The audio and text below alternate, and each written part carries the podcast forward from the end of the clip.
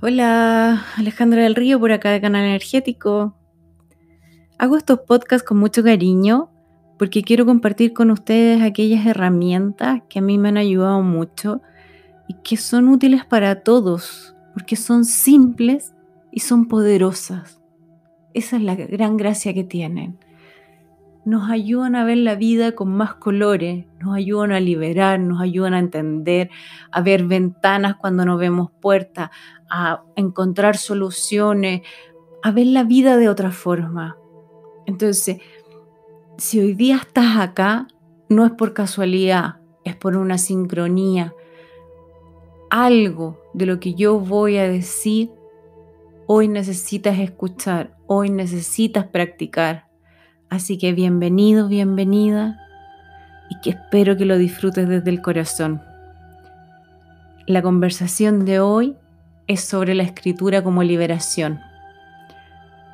No voy a hablar de la escritura como puntualmente como la rama terapéutica expresiva emocional, que ya son más profundas y que van más acompañadas por un profesional, ya sea un psicólogo, un terapeuta, que te va guiando en un proceso para llegar a una meta y juntos van revisando qué va pasando. Aquí vamos a hablar de una escritura más simple que eres tú, un lápiz, un cuaderno sentado escribiendo lo que te está pasando. Es un proceso de solo entregarte a sacar emociones, a sacar pensamientos, a, revisar incluso a veces lo que solo tu inconsciente está sacando sin que pase por tu cabeza, porque muchas veces vas a escribir algo y decir, y yo dije eso, yo pensé que estabas hablando de la rabia y terminé escribiendo de la pena. Eso es porque el inconsciente finalmente lo liberó. Entonces, eso es lo que quiero que vayamos a trabajar hoy día. La escritura como liberación la hemos tenido siempre, lo que pasa es que la hemos dejado de usar. Hace años atrás, hoy día los niños lamentablemente no la usan, pero yo sí la usé mucho, la usábamos con los diarios de vida. El otro día en un live, la Nuna Kurai decía que vuelvan los diarios de vida y de verdad sería maravilloso porque los diarios de vida lo que hacían era que lográbamos contarle al papel lo que nos había pasado cuando teníamos hormiguitas en la, hormiguitas no, mariposas en la guata, cuando dábamos el primer beso, cuando nos peleábamos con la amiga, cuando nos pasaba algo, cuando teníamos una pena, todo lo dejábamos plasmado ahí. Entonces lo lográbamos sacar. ¿Qué pasa? Que muchas veces nos encontramos con emociones que no las estamos sacando y esas emociones se quedan entrampadas en el cuerpo y eso después va produciendo las enfermedades. Entonces es demasiado importante liberar. En la descodificación, sin meterme mucho en esa rama, pero básicamente te hablan cuando tú tienes una enfermedad, se van a ver cuál es el estrés que provocó esa emoción y se van a la infancia. Eso es lo primero que se revisa. Entonces tenemos que empezar a trabajar desde niño, que los niños empiecen a escribir. Hoy día los niños solo usan la tablet, solo usan el celular. Con suerte escriben en el colegio. Y hoy día como ni siquiera tienen colegio, están en el computador. Entonces, volver a tomar el lápiz, volver a tomar el cuaderno, volver a dejar que el corazón hable, no que el pensamiento mande, sino que dejemos que fluya lo que nos está pasando, cómo nos estamos sintiendo, dejar salir eso.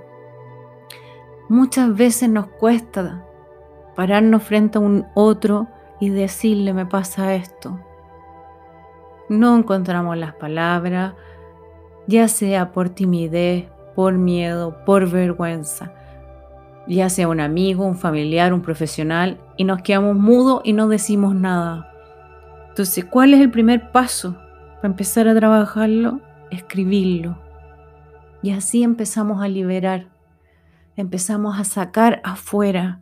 Es súper importante que lo hagas con lápiz y cuaderno, no en el celular, no en el computador, porque son distractores te entra el mensaje, te entra el WhatsApp, te entra la llamada, entra el mail.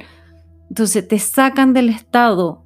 Aquí lo que estamos haciendo es como meterte en una meditación activa donde estás sacando todo lo que te está pasando para que podamos transmutar, para que podamos llegar a la sanación sin entrar obviamente profundamente a trabajar qué es lo que de dónde vino y todo porque eso ya es acompañado de un profesional, pero sí empezar a liberar.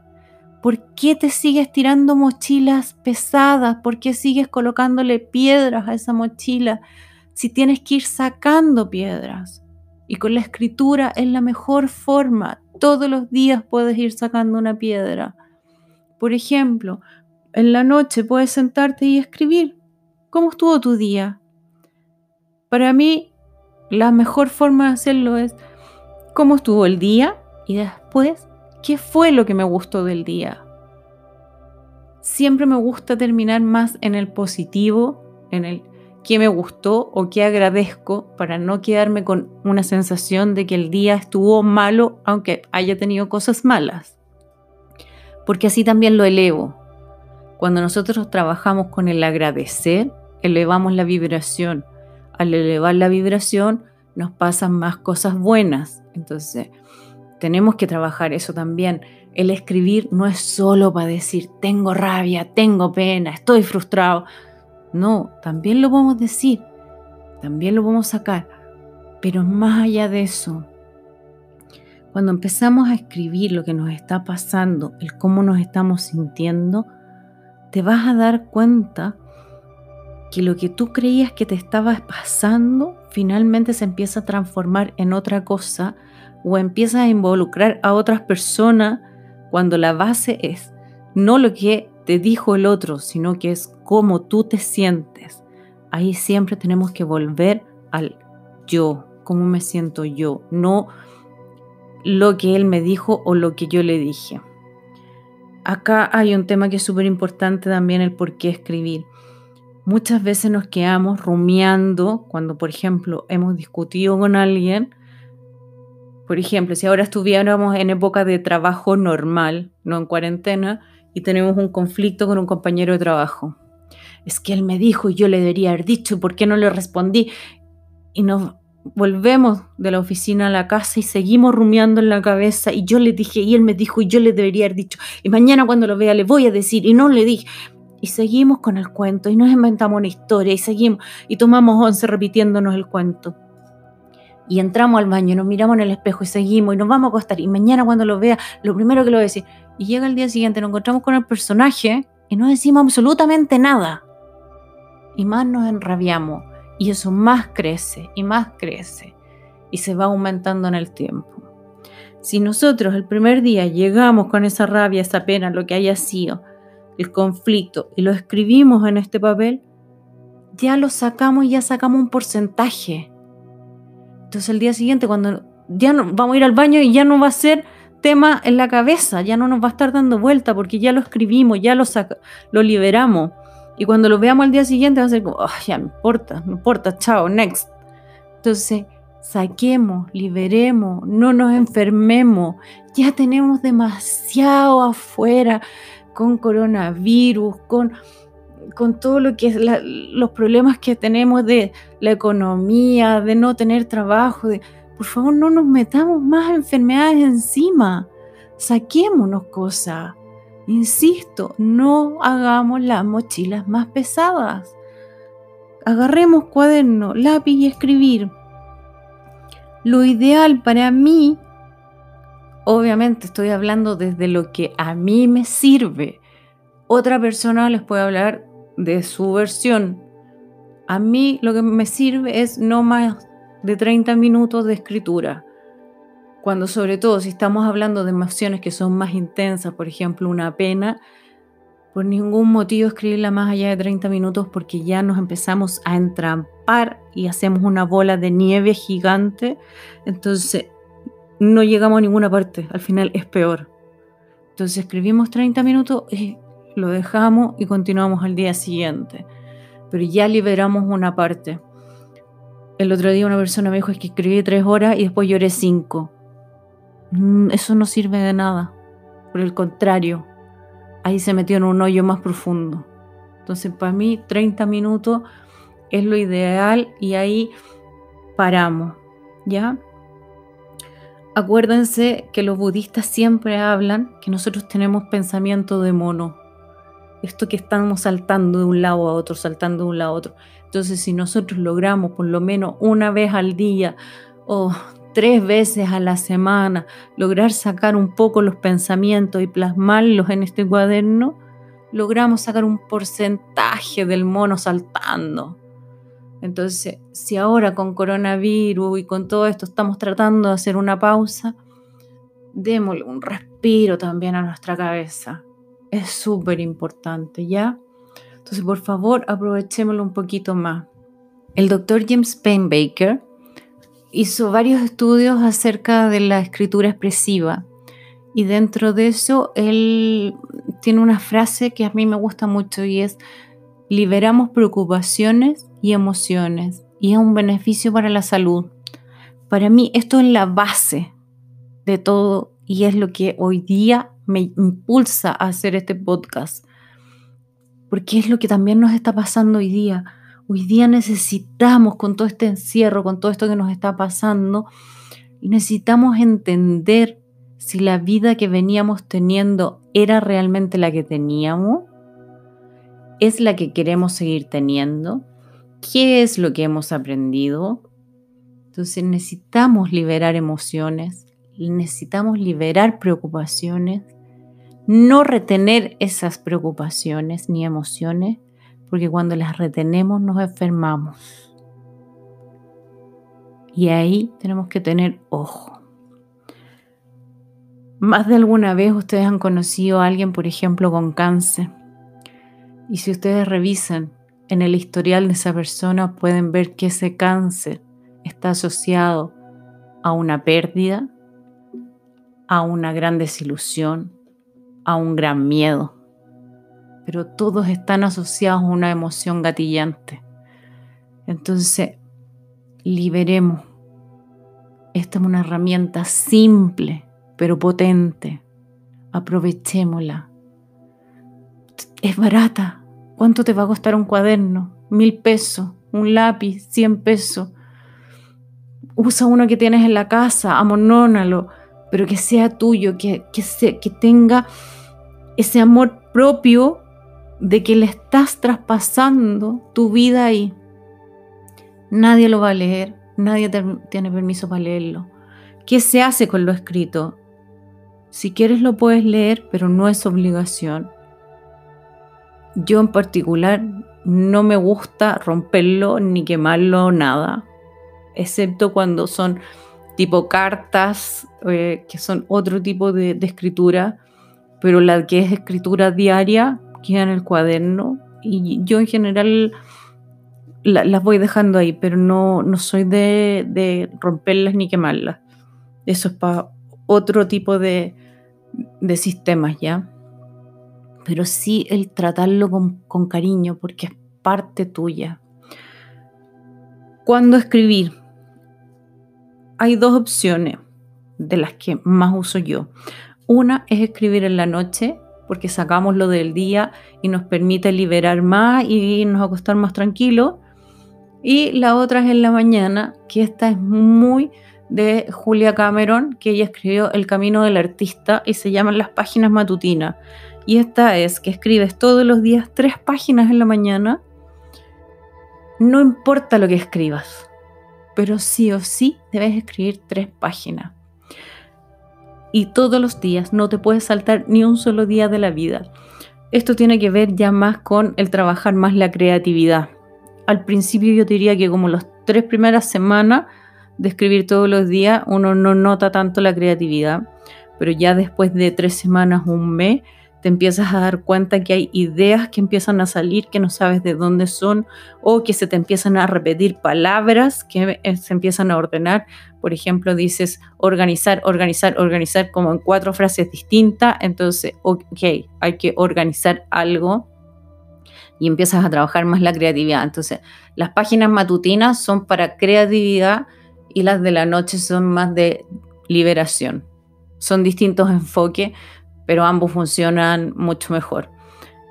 yo no soy partidaria de escribir, por ejemplo, estando en la oficina, porque es un espacio íntimo, personal, donde a lo mejor vas a escribir algo normal, pero de repente te gatilló una emoción fuerte y te dan ganas de llorar y no lo vas a hacer en la oficina. Para mí es como tranquilidad absoluta, que sepa que nadie me va a molestar, puertas cerradas, niños acostados, silencio. Es mi espacio, es mi encuentro conmigo, es mi autocuidado, es mi regalo personal para yo estar bien. Entonces empiecen a trabajarlo porque se van a dar cuenta de los beneficios. Uno puede trabajar desde lo que me pasó en el día, cómo me estoy sintiendo, puedo trabajar qué quiero para adelante, qué quiero en mi futuro, puedo perdonar a otro, puedo auto perdonarme, que para mí es la base de muchas cosas en la vida, porque si uno no trabaja el día a día el auto perdón, no vamos avanzando. Ese es otro tema más grande para hablar. El agradecer. Puedes tener incluso un cuaderno solo del diario de gratitud, donde vas agradeciendo distintas cosas todas las cosas que te van pasando desde el agradecer. Y te vas a dar cuenta que si hoy día agradeciste cinco, mañana vaya a querer agradecer diez más, porque se van multiplicando. Las alternativas para escribir son infinitas. Cuando yo partí haciendo este podcast, puse play y justo se dio vuelta una de las cartas del oráculo de, de conexión y la carta que salió es sueña. La escritura es eso, es soñar. Porque cuando liberamos y sacamos todo aquello que tenemos atrapado en el corazón, en el inconsciente, es recién cuando le dejamos el espacio a nuestro corazón, a nuestra cabeza, para soñar, para poder crear la vida que queremos. Porque si no estamos entrampados en lo que nos pasó ayer y nos quedamos pegados. Es que me pasó, es que me dijo. Cuando lo que necesitamos es decir, me siento bien ahora, decido ser feliz, decido estar en armonía, voy a avanzar por ese camino. Y es distinto. Aquí entramos en otro tema también, las palabras. Cuida tus palabras y ellas cuidarán de ti, nos dice Luis Castellano. El pensamiento es tan potente como las palabras. Tenemos que tener observación sobre ellas. No nos damos cuenta de las palabras que tenemos adentro de la cabeza, ni siquiera de las que pronunciamos. ¿Cuántas veces decimos cosas que ni siquiera nos damos cuenta en que hemos dicho o cómo la hemos dicho? Cuando la escribimos y después la volvemos a leer es como, wow, dije diez veces finalmente. ¿Por qué estoy diciendo finalmente, finalmente, finalmente? O sea, quiero que todo termine. Ojo con lo que estás diciendo. Observa cuando escribes, cuando hablas, cuando piensas, qué palabras estás usando. Luis Castellano, que tiene unos libros maravillosos sobre el pensamiento positivo, sobre la ciencia del lenguaje, por favor échenle un vistazo. Uf, eso da un podcast maravilloso. Él nos explica mucho del poder del sí. Qué tan potente es el sí. De verdad, por favor, aprovechémoslo Observemos cómo estamos hablando, cómo nos estamos expresando, qué palabras estamos usando.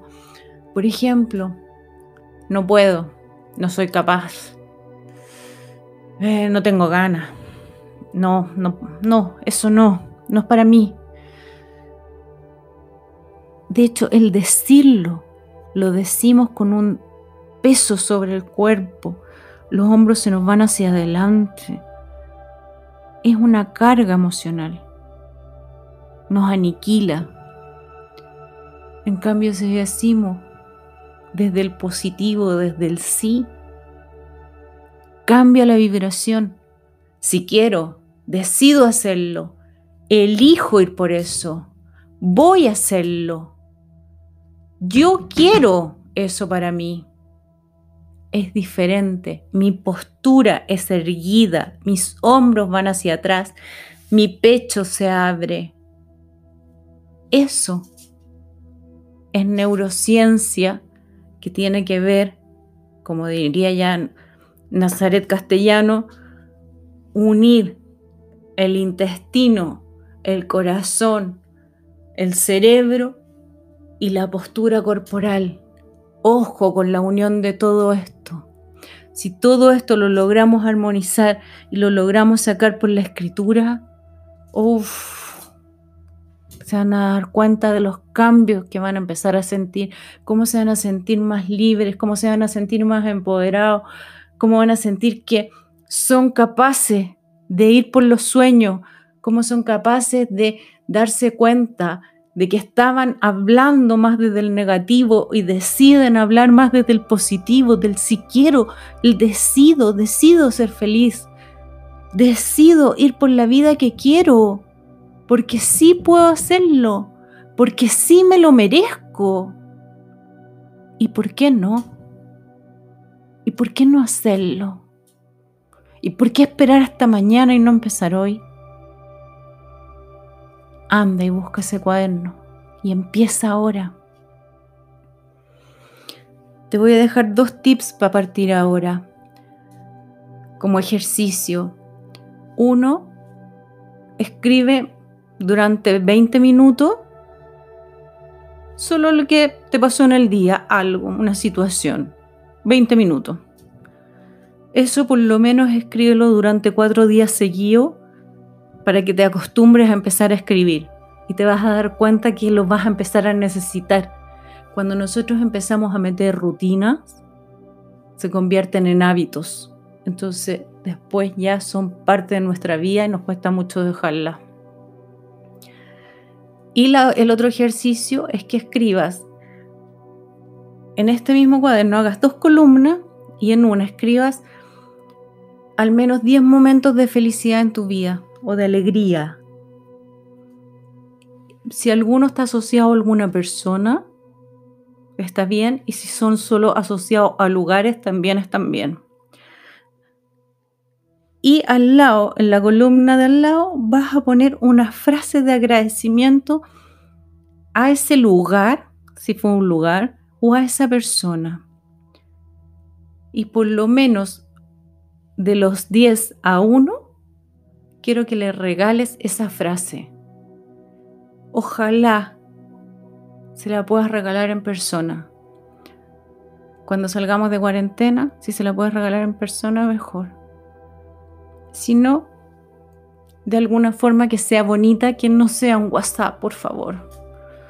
Miren que los WhatsApp es como la forma menos menos comunicativa que existe.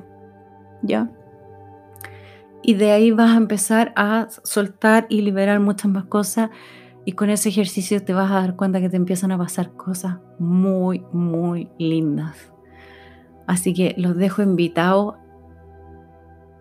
a empezar a escribir, a liberar, a transmutar, a sanar. Y desde el corazón les agradezco darse la oportunidad para empezar a trabajar en la vida que realmente quieren, simplemente porque se la merecen. Gracias. Namaste.